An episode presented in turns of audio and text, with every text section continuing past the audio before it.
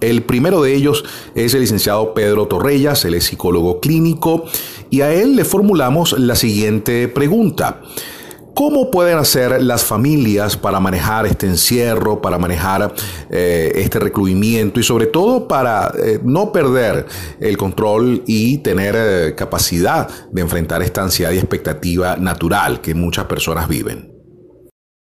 te hago algunas recomendaciones que creo prudente en relación al tema de cómo cuidarnos como familia y cómo atender eh, las situaciones emocionales que se van produciendo producto de estar días y días mm, eh, encerrados, protegidos, protegiéndonos con relación al virus.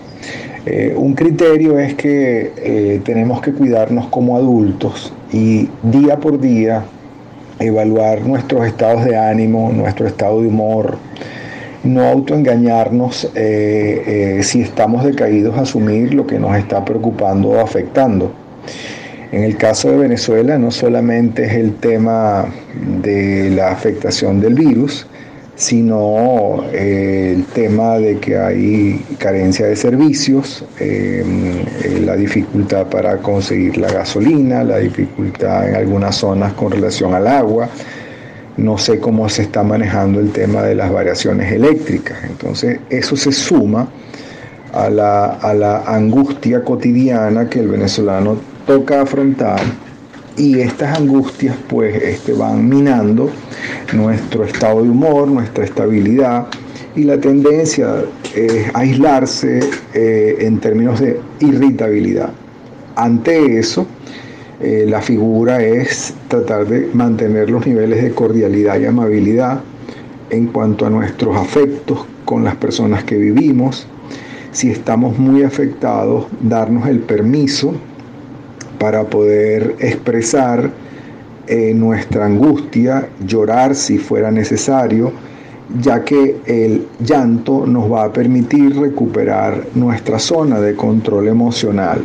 En principio, es ocuparnos de nosotros mismos, atendiendo eh, nuestras dificultades y sobre esa base estar lo mejor preparado para ir llevando el día a día con nuestros hijos. Cada circunstancia es particular, cada hijo tiene sus momentos, eh, hay que hablar el lenguaje de la edad y el momento emocional de cada hijo. Si fuera el caso de un adolescente, pues por supuesto hay que escuchar eh, sus planteamientos. Ellos, eh, la tendencia en este momento es que ellos se comunican eh, por sus juegos vía redes sociales y eso de alguna manera les alimenta el sentido de poder compartir. probablemente al no poder salir van a estar frustrados, van a estar irritados y hay que dar los espacios para que esa irritabilidad no sea mal manejada dentro del contexto de las dinámicas familiares, dentro de las rutinas eh, de trabajo emocional de la casa. Eh, sugiero además mantener tareas sencillas, eh, lo que implica la cotidianidad, lavar los platos, poner la mesa, siempre haciéndolo en, tema de compartir como grupo humano donde ah, se produzca la sensación de que juntos estamos haciendo por resolver nuestros días.